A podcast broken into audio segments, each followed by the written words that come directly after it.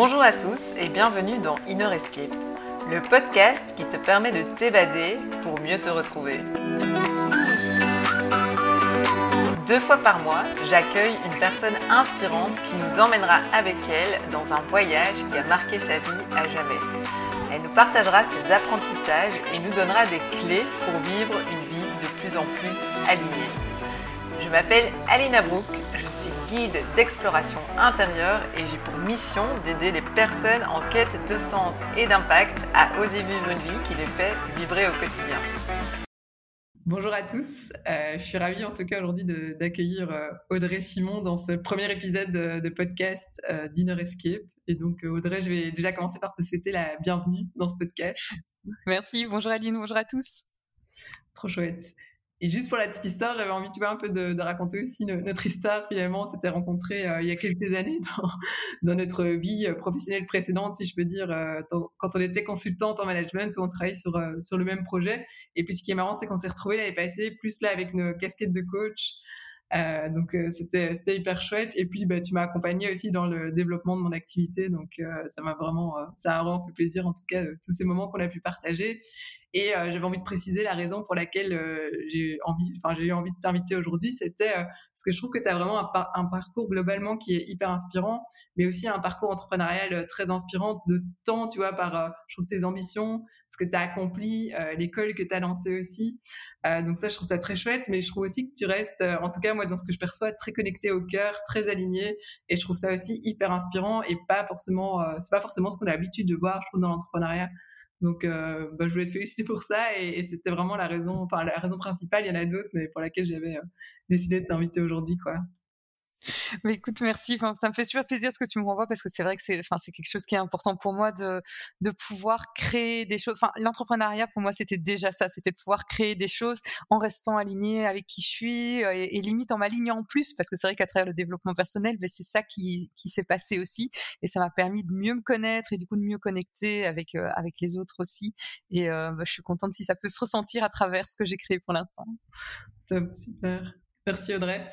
Euh, et du coup, dans ce podcast, l'idée, c'est de, de, de mêler le voyage et le développement personnel et de voir finalement de quelle manière euh, un voyage en particulier a impacté la vie de, du coup, de la personne qui est là aujourd'hui, donc de toi, Audrey.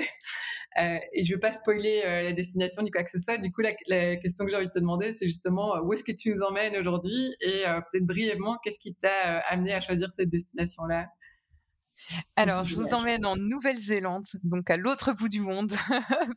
Pour ceux qui ne situeraient pas, c'est vraiment euh, encore à l'est de l'Australie. Et c'est un, je vous emmène là parce que c'est un endroit que j'ai visité il y a 15 euh, ans, euh, où j'y ai passé 5 mois avec mon, mon, compagnon à l'époque qui est mon mari aujourd'hui et c'est un endroit que j'ai trouvé magique pour plein plein de raisons parce qu'il y a encore cette nature qui est non dégradée je vais dire les c'est pas trop touristique et en même temps il y a y a oui y a quelque chose de, de libre et de, de magique dans ces paysages qui changent tout le temps. Il y a une une incertitude par rapport à ce qu'on va découvrir à chaque pas et c'est aussi à travers ça que j'ai envie de vous emmener aujourd'hui et donc voilà, je voulais vous faire découvrir un petit peu de ce pays qui est magnifique et euh, qui vaut vraiment la peine euh, d'être exploré. c'est génial. Et moi, je suis allée en Nouvelle-Zélande aussi. Et je, ouais, je, retrouve pas mal d'éléments de ce que tu dis. Enfin, en tout cas, que moi, j'ai aimé. J'avais l'impression d'être dans un espèce de parc euh, naturel géant, tu vois. Où il y a, c'est vraiment ça. ouais, tu as de la nature partout, très, très différente, très variée. Donc, donc en tout cas, j'étais super contente quand tu m'as dit qu'on allait faire en Nouvelle-Zélande aujourd'hui. Ouais. Et c'est vrai que ce que, ce que j'avais adoré la Nouvelle-Zélande, c'est que les Néo-Zélandais disaient on n'a pas le plus grand, mais on a un petit peu de chaque chose, de chaque beauté qu'on peut voir dans le monde. Il y a, on peut toujours trouver plus grand, plus de volcans, plus de lacs, plus de montagnes, plus de toutes sortes, mais on a un petit peu de tout. Et c'est ça qui fait la magie du pays. Et c'est ce que j'ai adoré aussi, cette mmh. diversité. Ouais, c'est super bon. Ancrage à la nature. Trop chouette. Trop bien. Du coup, pour euh, expliquer aux auditeurs comment ça va se passer, l'idée c'est euh, en fait que ben, on parte en Nouvelle-Zélande avec toi. Donc Audrey va nous emmener euh, au, travers d'une visualisation guidée dans un endroit qui l'a marqué aussi pendant le voyage. Et puis dans la deuxième partie, du coup, on échangera plus sur le voyage, sur finalement ce qui s'est passé, quel était le contexte, ce que ça t'a apporté aussi, et de quelle manière. Je trouvais ça intéressant de voir de quelle manière ça contribue aussi à qui tu es aujourd'hui et, et de quel impact ça a peut-être encore dans ta vie d'aujourd'hui, quoi. Ouais, super. En effet, ça, ça a plein d'impact, donc je serais très heureuse de le partager. Trop chouette. Et du coup, on va commencer par la visualisation guidée. et, dis-moi peut-être quand tu veux que je démarre la, la musique, du coup, Audrey?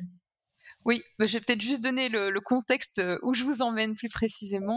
c'est euh, comme ça avant, avant de démarrer, et puis on pourra démarrer la, musique. Donc, je vous, je vous emmène dans le Tongariro National Park. Le Tongariro, c'est pour ceux qui connaissent Le Seigneur des Anneaux, c'est euh, là, là, où a été filmé la plupart des scènes du Mont Doom. Donc vraiment le, les, les, zones, les zones sombres. Et vous allez découvrir au travers de, de la balade que c'est pas du tout si sombre, ou en tout cas pas toute la balade, loin, loin de là, que c'est c'est magnifique. Et c'est un endroit où le temps est très incertain à la base. Et donc, je vous emmène aussi avec moi dans toute cette incertitude, dans toute cette beauté, dans toute cette révélation que j'ai eue au travers de ce chemin-là. Top, trop bien. Merci Audrey. Alors, du coup, je pense que tu peux lancer la, la, musique et je vous invite vraiment à vous installer confortablement, à fermer les yeux pour vivre au mieux l'expérience et je vous emmène avec moi.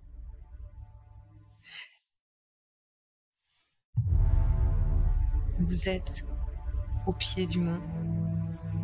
Il est 6 heures du matin seulement. Vous êtes réveillé tôt.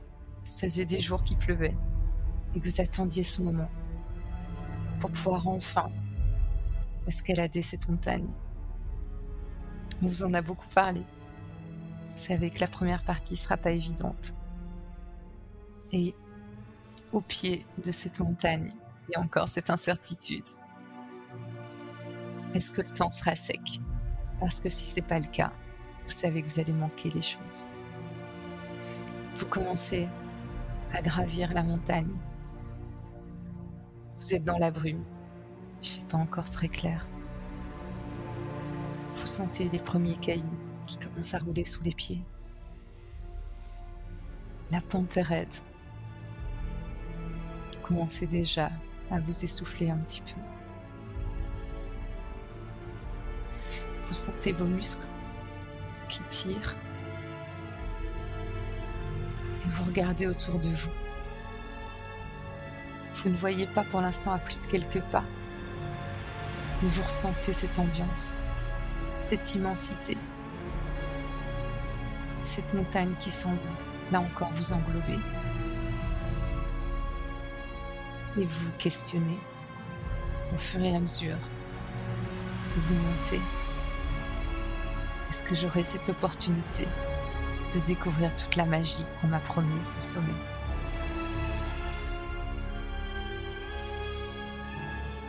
Vous continuez un pas après l'autre pour scruter le ciel régulièrement pour être sûr que ça va finalement s'ouvrir. Et avec le temps qui passe, les premières brumes semblent s'en aller. Sentez qu'il y a un espoir. Vous continuez à grimper. Vous commencez à voir passer quelques oiseaux. Vous vous dites que c'est bon signe. Et là, vous arrivez au sommet, au moment exact où le ciel se découvre, où le soleil laisse passer ses premiers rayons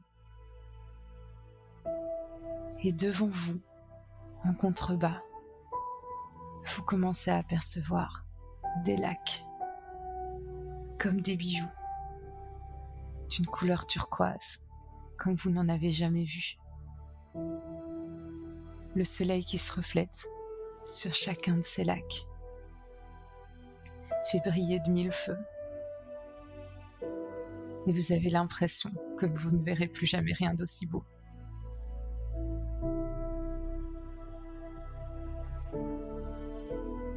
Sentez tout votre corps qui se détend à cette vue. Cette impression de magie qui vous envahit de l'intérieur. Vous décidez d'entamer cette première descente pour rapprocher de ces lacs, les voir de plus près, avoir cette opportunité de les découvrir, d'approcher un peu cette magie. Vous serpentez sans jamais les quitter des yeux la marche se fait plus facile. Vous sentez que c'est votre chemin, vous êtes au bon endroit. Vous passez à présent à côté d'un des lacs. Et de près, les couleurs sont encore différentes. Là où vous semblez petit de loin, ils sont en réalité énormes. Vous avez cette immensité devant vous, perdue au milieu des montagnes.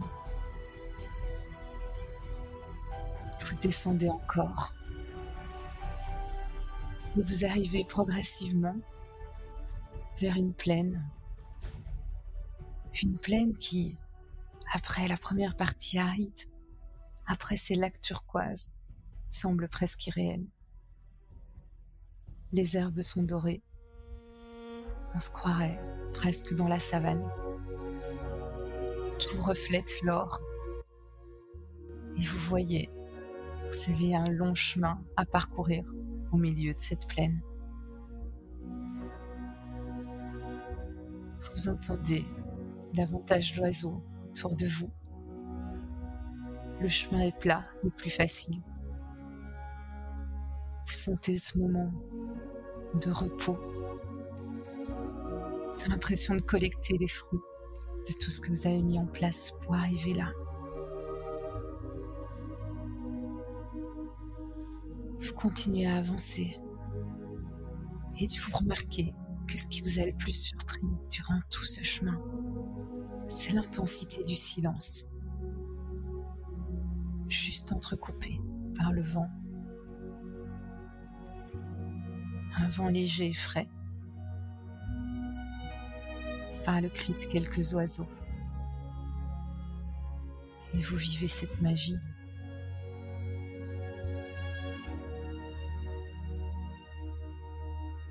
Et progressivement, vous arrivez devant un paysage encore complètement différent. L'entrée d'une forêt. Vous vous retournez surpris parce que ce paysage-là semble tellement incongru par rapport à tout ce que vous venez de traverser. Et pourtant, il est là, sur ce même chemin. Une forêt qui paraît presque tropicale, qui est dense, où vous trouvez des centaines de nuances de vert. Et sur votre gauche, il y a un ruisseau qui serpente, qui est d'une couleur telle que vous ne l'avez jamais vue. Il est argenté. Et là aussi, malgré la densité de la forêt, le soleil arrive encore à passer sur les premiers mètres et à le faire refléter mille feux. Cette rivière argentée, calme, qui vous accompagne à chacun des pas et vous emmène de plus en plus en profondeur dans cette forêt. Vous entendez plus de bruit, des petits animaux qui se déplacent. Vous ne savez pas ce que c'est, mais vous savez que dans ces contrées, il n'y a pas de danger particulier. Alors vous continuez à avancer, à profiter de cette beauté qui s'offre à vous, cette abondance luxuriante de plantes, de feuilles.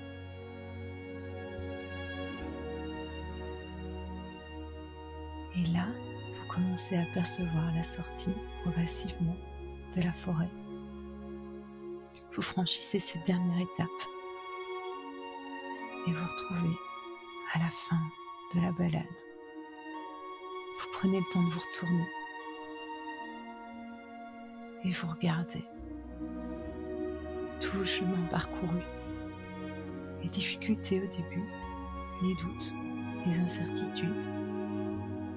Puis progressivement, parce que vous y avez cru, parce que vous avez continué, la beauté qui se révèle, la douceur, l'abondance, tout ce que vous aviez rêvé d'atteindre est là, à portée de vos mains, pour que vous sachiez l'apprécier. je vous invite à présent à faire un dernier pas et à revenir dans la vie réelle qui n'est finalement pas si différente de cette balade au cœur du Tongariro.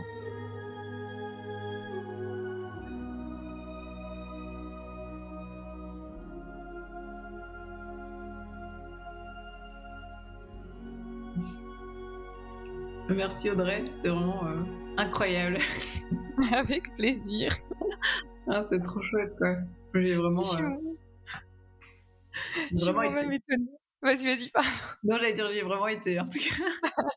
Ah, mais j'étais moi-même étonnée à quel point j'arrivais à faire revivre parce que ça date quand même d'il y a quelques années. Mais euh, oui, c'était Mhm. tellement magique que tout, tout revenait. Toutes les sensations, toutes les, les émotions que j'avais sur le moment, euh, c'était. Euh, Ouais. ah, C'est là que je me dis que c'était bien ancré.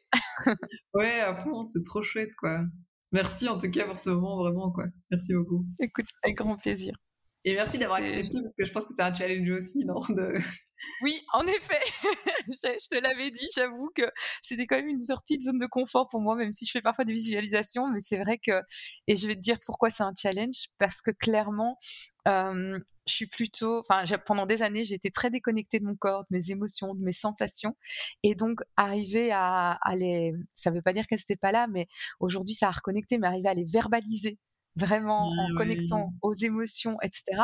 C'est quelque chose qui est resté longtemps difficile pour moi. Et donc, guider dans des visualisations de manière générale, euh, je, ça je sais faire. Mais par contre, c'est vrai que reconnecter et aider à, à connecter aux émotions, aux sons, à toutes ces perceptions, là était le challenge. Et euh, donc, merci de m'avoir offert cette opportunité de sortir de ma zone de confort là-dessus. Ah, trop bien, avec grand plaisir et en tout cas défi relevé quoi. Super. Trop bien. Euh, mais du coup, maintenant, je te propose peut-être qu'on on échange autour du voyage, peut-être de manière globale, peut-être aussi de, de cette euh, partie du voyage qui a peut-être eu aussi euh, une, euh, allez, un impact particulier. Mais je voulais peut-être, tu vois, repartir au tout début et voir finalement qu'est-ce qui, enfin, comment en fait finalement tu as décidé de partir en Nouvelle-Zélande. C'était quel moment dans ta vie Qu'est-ce qui t'a fait aller là-bas, quoi? Alors, c'était très impulsif. C'était le moment où j'avais fini mes études et en fait, je commençais à postuler et on était en plein. euh, Enfin, c'était en 2008. Euh, 2009 pardon donc juste après la crise 2008 où ça a été compliqué euh, pour beaucoup de personnes de trouver du, du, du travail. Et euh, bah, on me disait oui on est intéressé par votre profil mais dans, dans cinq ou six mois. Et donc euh, je me retrouvais un petit peu euh, bloquée avec cette envie de travailler avec cette envie de faire quelque chose de ma vie. Et en même temps ben, tout avait l'air fermé et je ne supportais pas de tourner en rond, je ne supportais pas de ne rien faire. Et là, je me souviens avoir fait mon interview chez Accenture à l'époque et euh, ils me disent oui, dans cinq mois. Et là, je reviens dans la voiture et euh, je dis qu'est-ce qu'on va, qu'est-ce que je vais faire pendant cinq mois Euh, C'est vraiment le job qui m'intéresse, c'est le job de mes rêves. Et là, mon compagnon me dit et si on partait en Nouvelle-Zélande? Et je pense que j'ai dit ok. Dans la seconde, je n'avais jamais entendu à moitié parler de la Nouvelle-Zélande à part par lui. Dit, ok, on y va, on fait ça. Et euh, je pense qu'il nous a fallu trois semaines pour avoir les visas et pour organiser notre départ. Et on est parti. On n'avait rien prévu. Euh, on n'avait pas beaucoup d'argent. On avait un tout tout petit peu d'argent de côté. On s'est dit bon ben on fait avec ça et on trouvera du travail sur place. On avait un, visa euh, voyage travail et on s'est dit on se lance dans l'aventure. Tant pis. On sait pas ce qui on sait pas ce qui va nous arriver. On ne sait pas comment ça se passer. On avait juste le vol aller, le vol retour. On avait réservé une première nuit parce que de porte à porte, on a mis 56 heures pour aller jusque là.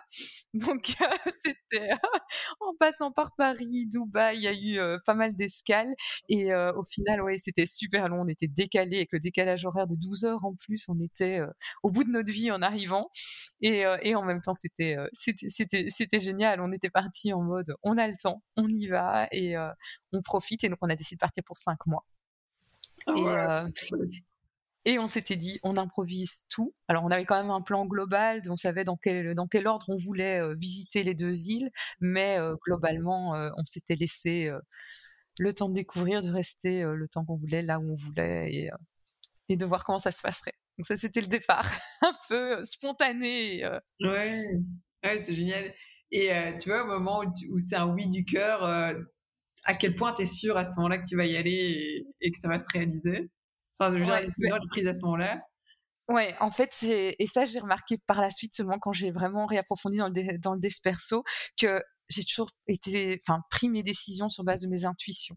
Après, je post-rationalise. Dans un deuxième temps, j'essaye de justifier. Mais en fait, mes décisions, je les prends toujours sur une intuition. Donc, elles sont toujours assez rapides. Et honnêtement, j'ai aucun regret dans ma vie. Tout ce que j'ai vécu a toujours été, et aujourd'hui, je le fais plus en conscience. Donc, je sais que c'est mon intuition qui parle et donc je vais l'écouter, je vais la suivre. Là où avant, c'était un peu plus brut de décoffrage. C'est bon, tu le sens, tu vas. Euh, mais c'est vrai que ça, oui, ça m'a toujours réussi et c'est vraiment quelque chose que je continue à faire, suivre mes intuitions et ça, ça m'a toujours porté. Ah ouais, c'est génial, quoi.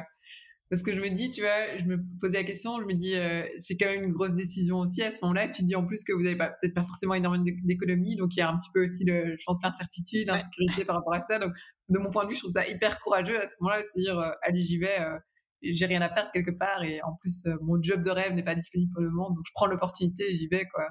Ouais, exactement. Et c'est vrai que là-bas, on a vécu à. On s'est dit. En fait, j'ai tendance à être euh, très optimiste un peu trop parfois. Et donc, on était parti sur le principe c'est bon, on va trouver du travail. Il y a plein de petits jobs là-bas. Sauf que comme c'était la, la crise ici, mais c'était aussi la crise là-bas, les petits jobs qui étaient d'habitude euh, enfin proposés pour les touristes, je vais dire, ou pour les, enfin, pour les gens qui voyagent sur le long terme, étaient pris par les locaux parce que même eux en avaient besoin. Ce qui veut dire, quand on arrivait, il y avait quasi pas de job. Donc, euh, c'était très, très compliqué de trouver du boulot. Et donc, ça a été réapprendre quelque part à vivre avec très peu.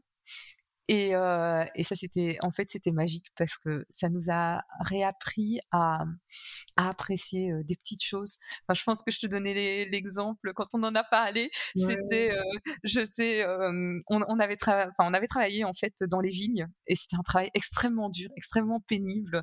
Euh, et je sais bien que je devais nettoyer, je ne sais plus, c'était 80 pieds de vigne pour m'acheter un sneakers. Oh, Et donc, c'était le sneakers, il avait une valeur de fou. Il coûtait quelques 22 euros, je ne sais peut-être même plus, probablement pas. Et, euh, mais c'était, euh, je l'ai compté en pied de vigne et ça avait une valeur de waouh, celui-là, je l'ai vraiment mérité, quoi. Je me souviens de chaque vigne que j'ai faite pour manger ce sneakers. Et en fait, c'était, j'aurais pu le prendre en me plaignant, en me disant que c'était, que c'était horrible. Mais quand je mangeais ce sneakers en plein milieu de la nature, euh, avec euh, juste ce, ce, une fois de temps en temps, j'avais mon chocolat. Oui, je suis très addict au chocolat. Et, euh, c'était, c'était, ouais, c'était, c'était magique de pouvoir vivre ça, cette simplicité, en fait. Et en même temps, cette mmh. abondance. Parce que j'avais l'impression d'être dans l'abondance à ce moment-là. Ouais, c'est hyper intéressant, quoi, parce que finalement, enfin, oui, je pense qu'on a notre confort habituel, euh, surtout en Europe, qu'on a, euh, qu'on a aussi, euh, enfin, comme disais, peut-être cette envie de toujours plus, en fait. Et donc, c'est vraiment intéressant. Enfin, je trouve dans ce que tu dis d'être confronté à un moment donné, en fait, non, là, là, il n'y a pas plus, j'ai pas le choix, il y a, j'ai besoin à un moment donné de me limiter, mais il y a une super opportunité dans ce qui se passe, c'est de me reconnecter, en fait, aux choses simples de la vie et de voir, en fait, finalement, où est l'abondance en fait, alors qu'on pourrait peut-être se dire qu'il n'y en a pas à ce moment-là. Ouais. Et j'avoue que ça me porte encore aujourd'hui parce que même quand il y a des moments, la peur du manque qui peut se réveiller, parce que dans l'entrepreneuriat, il n'y a jamais de certitude, mmh. euh, je peux me reconnecter à j'ai vécu avec quasi rien et j'étais heureuse. Et ça, c'est vraiment un, sentiment, c'est ancré dans mes cellules. Et ça ne veut pas dire que je ressens pas le manque par, par moment, mais malgré tout, ça vient reprendre le pas en me disant, mais tu sais que tu peux vivre avec rien, en fait, quasi. Ouais, c'est super. Comme ça. Donc c'est aujourd'hui une ressource pour toi, justement, tu es dans ces moments de doute, euh, ces moments où il y a des peurs. Euh. Ouais, vraiment. C'est, vraiment, c'est vraiment une ressource. Et euh, j'en ai, j'en ai d'autres des ressources que j'ai tirées de là. Enfin, cette, cette liberté qu'on s'est offert et au quotidien de pouvoir décider, c'est pour moi, c'est vraiment quelque chose que j'ai ancré aussi. Et dans des moments où, euh, justement, avant l'entrepreneuriat, euh, dans la consultance, où j'étais euh, sous l'eau, etc., il y avait ces moments où je me rappelais qu'il y avait un autre monde possible, qu'il y avait un monde où je pouvais créer cette liberté, ce que j'ai fait entre-temps dans l'entrepreneuriat. c'est vraiment ce que j'ai essayé de reproduire. Et, et ça me rappelait que oui, il y a d'autres choses possibles. Il n'y a pas que ce que je vis là maintenant, la tête dans le guidon. Et oui, c'était magique aussi pour pour arriver à sortir de ça. C'est super intéressant. Mais du coup, tu vois, si on retourne dans le voyage, euh, comment tu la vivais, cette euh, liberté? Parce que je me dis, il y a peut-être quand même une part de contrainte, de peut-être par les contrats que vous aviez ou certaines choses. Et donc, c'était quoi pour toi la liberté à ce moment-là de... En fait, en fait, il n'y avait jamais de contrat. C'était souvent du travail à la journée. Donc là, la liberté, elle était vraiment, elle était vraiment forte. Euh, parfois, c'était rémunéré et parfois, c'était même en échange de logement. Donc, on a fait du woofing pas mal, où on était logé, nourri en échange de travail. Donc, et quelque part, c'est on annonçait, on reste a priori pour une semaine et, euh, et la semaine suivante on partait ou bien on, on leur disait ok, est-ce qu'il y a encore moyen de rester une semaine? Oui. Et euh, on a on a fonctionné comme ça. On avait ce, ce, plan plus ou moins de savoir par où on passait, mais globalement c'est vrai qu'on se disait bah, tiens on comptait y passer un jour, si on a envie d'en rester trois, on restait trois. Là où j'ai appris vraiment la, la liberté aussi, c'est que bah, finalement avec mon avec mon compagnon, enfin c'est maintenant qu'on 20 ans qu'on est ensemble, mais euh, on, on était, on vivait l'un sur l'autre parce qu'on avait une tente. Alors de temps en temps, on louait des petits endroits, mais sinon on était en tente, donc on était vraiment comprimés l'un sur l'autre tout le temps. Et en fait, c'était d'arriver à trouver sa liberté aussi comme ça, de pas se sentir conditionné à l'autre, alors qu'en fait on faisait tout en commun. Et euh, c'est vrai que ça m'a permis de, ressentir profondément qu'on pouvait être libre aussi, même dans le couple, dans, en étant l'un sur l'autre tout le temps. C'était pas euh, quelque chose qui, qui, m'a freiné en tout cas. Mmh. Je, je, je me sentais pas enfermée euh, Ouais, c'est hyper intéressant. Et du coup, comment, euh, comment tu as trouvé cette liberté? Parce que j'ai l'impression, moi, je me dis, si je suis dans une tente avec quelqu'un tout le temps, euh, je, vais péter un câble. Moi qui suis seule en plus depuis longtemps, c'est un peu l'angoisse quand, tu me dis ça. Mais du coup, je me demande comment est-ce que tu gères ça Du coup, enfin, comment est-ce que tu as géré ça à ce moment-là en fait? Comment t'es parvenu justement à trouver ce sentiment de liberté malgré le fait d'être euh, dans une tente avec euh, ton compagnon, enfin ton mari actuel? Mais je pense que déjà le fait d'être connecté à la nature, ça, ça ouvrait quelque chose de tellement grand que même en étant dans une tente, il y avait toujours cette impression de oui, il y a d'autres choses autour. Puis après, c'est vrai qu'on empruntait souvent des livres, et donc à travers les livres aussi, c'était une façon de bah, d'être chacun, chacun chez nous, chacun dans notre énergie, je vais dire. Et et puis c'était aussi de se créer à deux, même dans les discussions, suffisamment de, de respect l'un de l'autre, de, de, respect de ce que l'autre voulait, mmh. pour, ouais, pour pouvoir le vivre de cette façon. Mais oui, donc je je sais pas s'il y a une recette magique. Je pense que la liberté, ça part de soi en fait, et ça, c'est vraiment, c'est si moi je me sens libre dans qui je suis et dans qui je peux être, je pense que c'est ça. En fait, c'était vraiment de, je me sentais libre dans qui je pouvais être avec lui à chaque instant, et c'est ça qui me créait ma vraie liberté. Même en étant tout le temps à deux. c'est bien rassurant. Parce que c'est vrai que finalement, il y a toute une, question de perception, et donc ça a aussi shifter cette vision-là, quoi. Peut-être se dire, ok, là, je suis avec l'autre personne, mais en même temps, euh, de quelle manière moi je peux trouver ma liberté, euh, comme tu le dis, quoi. C'est hyper, hyper intéressant de se poser cette question en réalité, quoi. Ouais, clairement. Et puis, ah, pardon. Non, non, vas-y, vas-y. J'allais dire, je trouvais intéressant ce que tu disais après, plus avec la notion de les moments où tu as pu avoir la, tête un peu sous l'eau dans. Je pense que tu parlais plutôt du coup des années chez Accenture euh, dans la consultance, dans le management. Euh, je trouve que ce serait intéressant que tu nous partages, c'était OK, du coup, comment. Euh, enfin, tu, parlais que ça, avait été pour toi une espèce d'encre de dire ok, il y a autre chose qui existe, je l'ai déjà vécu. Et comment tu l'as vécu justement au quotidien? Parce que je me dis, il y a sûrement beaucoup de personnes qui vont nous écouter, qui sont peut-être dans cette situation comme il y en a beaucoup autour de nous. Donc peut-être que ça pourrait être intéressant aussi de voir justement comment retrouver un peu d'espoir, un peu de liberté dans ce quotidien dans, lequel on se sent parfois enfermé et, qu'on a l'impression de subir d'une manière. Mais je pense que ce que j'ai, et je vais dire ce que j'ai appris à faire, parce que ça n'a pas toujours été euh, spontané, c'est euh, parce que j'ai fait un burn-out. Je me suis même pas rendu compte que c'était un burn-out parce que j'étais enceinte de cinq mois, donc j'ai été arrêtée pour ma grossesse. J'ai compris deux ans après qu'en fait j'étais en burn-out, mais euh, mais donc je pense que ce que j'ai appris à faire, c'est à reconnaître les signaux d'alarme de mon corps. Là où je pousse trop loin. Et ça m'est réarrivé dans l'entrepreneuriat parfois de me pousser trop loin, alors que ça ne dépendait que de moi, mais de, et c'est apprendre à reconnaître ça. Et quand je, quand je sens le signal d'alarme, c'est, c'est vraiment m'arrêter, respirer. Et là, je me reconnectais à ces moments-là, à ces moments où autre chose est possible, où il y a plus de liberté, liberté possible. Et c'était de relativiser quelque part, de me dire, mais en fait, pourquoi je suis en train de me, donner à ce point-là Et souvent, il y avait ce sentiment de, mais euh, sans moi, ils n'y arrivent pas. Et là, je me disais, waouh, l'ego quand même de, se dire, si je me donne pas à 2000%, en gros, tout s'écroule. Et en fait, c'était un magnifique apprentissage, mon burn-out, parce que j'étais, j'étais persuadée que je bossais enceinte de 5 mois, 14 à 16 heures par jour, par moment. Donc, euh, j'étais vraiment dans l'exagération complète. Et, euh, et je me disais vraiment, oui, mais si je fais pas tout le pro, enfin, il y a une partie du projet qui s'écroule, etc. Tout va être décalé.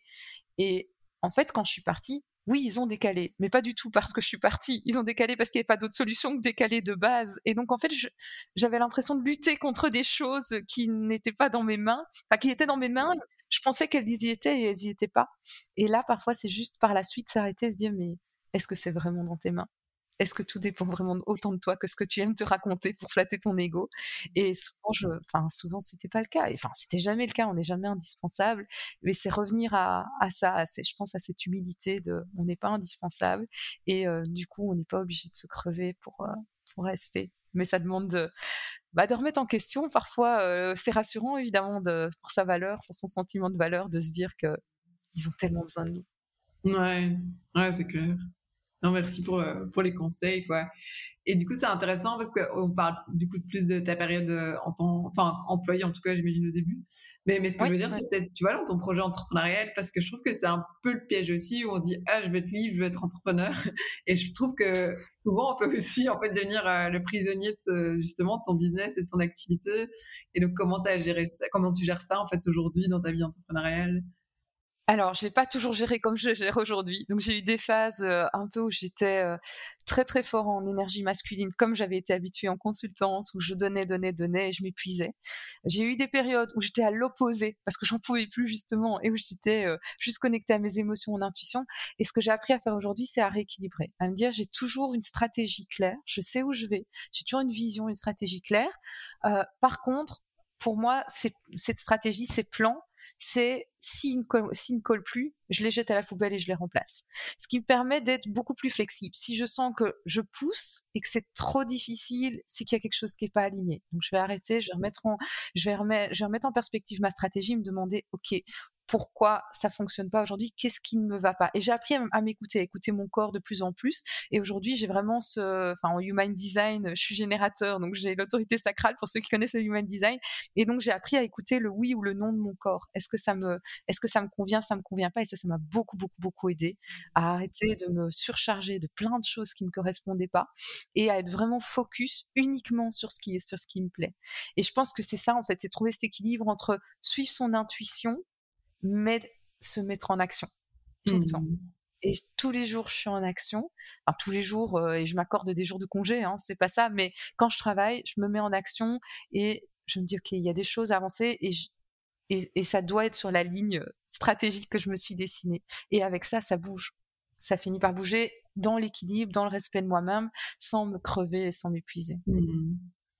Ouais, merci de partager ça. Je trouve c'est hyper inspirant. Et, moi, euh, je suis vraiment dans une phase justement, je trouve, j'ajuste mon marketing, mais pendant tellement longtemps, euh, enfin, et la stratégie business, j'étais guidée, je trouve, par euh, ce que j'entendais autour de moi, les pseudo-injonctions qui étaient là sur les réseaux sociaux. et je trouve qu'en en fait, finalement, on reproduit des schémas qu'on a peut-être, enfin, qu'on veut plus reproduire par rapport à notre vie d'employé, quoi, finalement, et que c'est intéressant vraiment de trouver sa manière de faire. Enfin, pour moi, l'alignement, c'est aussi hyper important. Et donc, ben, merci pour ce partage, quoi, de vraiment de trouver sa manière de faire et de se poser des questions justement quand c'est pas fluide, quand ça, quand ça nous épuise ou quand euh, il y a des trucs, euh, voilà, qu'on a, on a l'impression que, ouais, que c'est moins fluide. C'est intéressant de se poser des questions, quoi. Qu'est-ce qui se passe? Qu'est-ce que je peux réajuster? C'est peut-être pas tout changer, tout arrêter, mais réajuster certaines choses qui vont te permettre justement de d'avancer de manière euh, les plus alignée et plus juste pour soi, quoi. Ouais. Et je pense que si je peux ajouter ce que j'ai envie de partager, qui est super important pour moi, c'est vraiment de reconnaître l'énergie dans laquelle on est en train d'agir pour l'instant. Parce que je trouve qu'il y avait beaucoup d'injonctions aussi. Euh, l'entrepreneuriat, tu dois être dans ta contribution, tu dois sentir vibrer cette contribution, etc. Et en fait, moi, c'est pas toujours cette énergie-là qui m'a porté. Il y a des moments où mon énergie, c'était euh, d'être simplement euh, euh, de créer un cocon pour moi, quelque chose de confortable pour moi, qui était plutôt auto-centré, je vais dire. Et euh, il y a d'autres moments où c'était plutôt une énergie de me prouver, qui généralement est dit oh pas bien en développement personnel. Et en fait, pour moi, il n'y a pas de mauvaise énergie.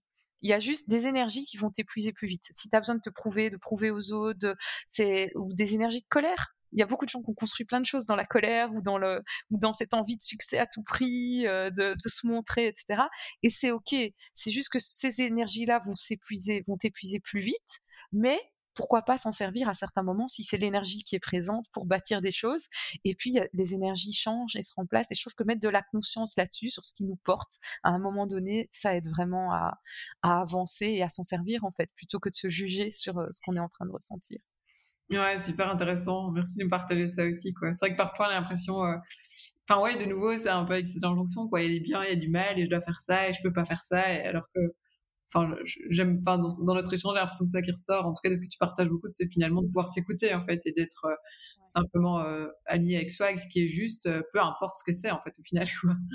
exactement. Et c'est plus on se juge, plus on s'éloigne de soi, en fait. Et, et, plus on a tendance à se comparer aux autres et à prendre des choses des autres qui nous conviennent pas. Et pour moi, c'est vraiment ça l'apprentissage, c'est fais ce qui te convient à toi et, et avance avec ça. Ouais, c'est génial.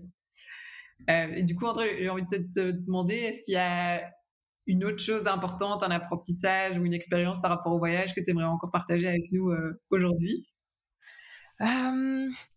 Pour moi, c'est que ouais, le, les la manière dont on aborde les voyages, c'est la manière dont on aborde notre vie. Pour moi, c'est si on l'aborde un peu comme comme une fuite de j'ai trop bossé, je voyage parce que maintenant je peux plus. C'est quelque part on est en train de fuir sa propre vie.